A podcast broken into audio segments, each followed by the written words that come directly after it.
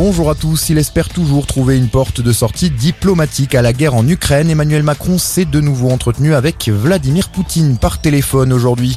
Un appel auquel participait aussi le chancelier allemand Olaf Scholz alors que sur le terrain les bombardements se multiplient, notamment à Mariupol où une mosquée abritant 80 personnes a été frappée. Aucun bilan n'a pour l'instant été établi, mais le Parlement ukrainien évoque le chiffre de 79 enfants morts depuis le début de l'invasion russe.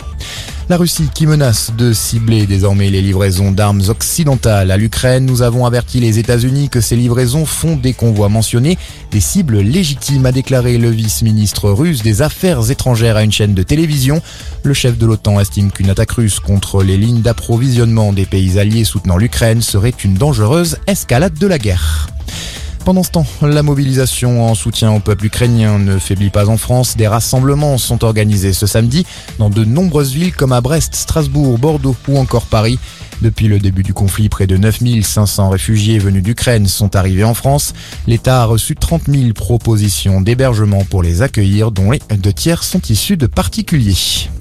Autre manifestation aujourd'hui aux quatre coins de la France, des marches pour le climat organisées pour interpeller notamment les candidats à la présidentielle sur le changement climatique, une question trop souvent absente des débats selon les organisateurs. Dans l'actualité, également ce drame ce matin à Grenoble, les corps de cinq personnes dont quatre enfants ont été retrouvés sans vie dans un appartement. La mère aurait tué ces quatre enfants avant de se donner elle-même la mort. Une autopsie va être réalisée. Et puis du rugby, le 15 de France aura les yeux rivés vers Twickenham en fin de journée. L'Angleterre, futur adversaire des Bleus, affronte l'Irlande à 17h45 pour son avant-dernier match du tournoi Destination. Le 15 de la Rose qui sera le dernier obstacle vers le Grand Chelem pour les hommes de Fabien Galtier la semaine prochaine au Stade de France. Très bonne journée à tous.